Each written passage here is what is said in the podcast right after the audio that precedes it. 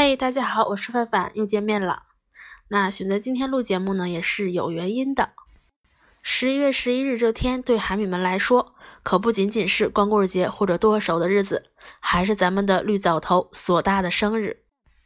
这一天呢，会有很多手绘组、码字组、视频组出动，费脑力、费精力，只为这个动漫人物庆生。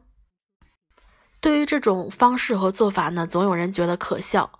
其实就连身在其中的我也觉得好像真没必要。但就是还是忍不住去为了这个影响了我、感染了我的灵魂人物写点什么、说点什么。如果我没有看过《海贼王》，那么我会凭借第一印象说我喜欢卡文迪许那样的翩翩公子。但我看过，虽然呢不像其他大神那样仔细，却也不下十遍了。和很多海迷一样，我在海贼的世界中寻找自己，寻找坚持，寻找梦想。海贼王深深地影响着我，尤其是一个叫做绿藻头的家伙。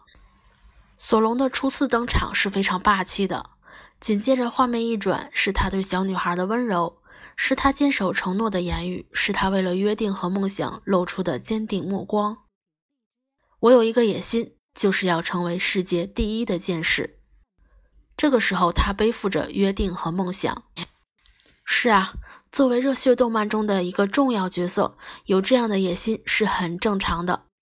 就像最开始几话，我并不认为路飞有着怎样的感染力，也不觉得海贼王有多吸引人。可渐渐的，海贼王中的每个角色，他们的点滴经历，都会逐渐渗透在我的心里，贯穿整个剧情，直到我再也离不开。背后的伤痕是剑士的耻辱。路飞听得到吗？如果我输的话，你会很没面子吧？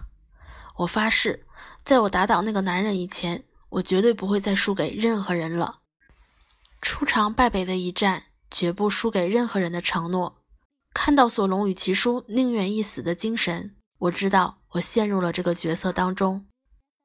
从此呢，就一发不可收拾的爱上了海贼王。是的。我确实是因为索隆与鹰眼的一战，才准备一直追这部名为《海贼王》的动漫。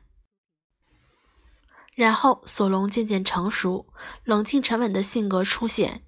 他领悟到如何斩断钢铁，在面对团队分裂的时候，做出了正确的选择。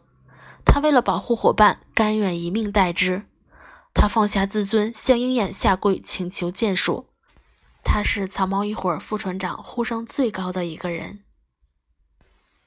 索隆可以对任何人、任何事，甚至对神明都嗤之以鼻，然而把自己的温柔留给伙伴。是啊，他们彼此背负着各自的梦想，彼此信任。除了伙伴，还有什么可以相信？这是 God 中索隆的话，我记得尤其深刻。索隆一直贯彻着自己的武士道精神，有自己的一套海贼准则，他心甘情愿地为同伴付出。不管多重的伤，好像只要睡一觉就会好。经常性的迷路呢，也感觉不出这是他的缺点，而是他的可爱之处。受尽苦难而不厌，此乃阿修罗之道。灾难总是接踵而至，这正是世间的常理。这是索隆说的这么多话中，我印象最深的两句。是啊，他就是这样的。我不敢说自己的梦想与坚持如何如何，只是想让大家知道，索隆这个角色真正的影响到了我面对困境的心态。感谢和喜爱之情，绝不仅仅是简单几句话或者简单一段文字就可以说清。那今天呢，就到这里结束了吧。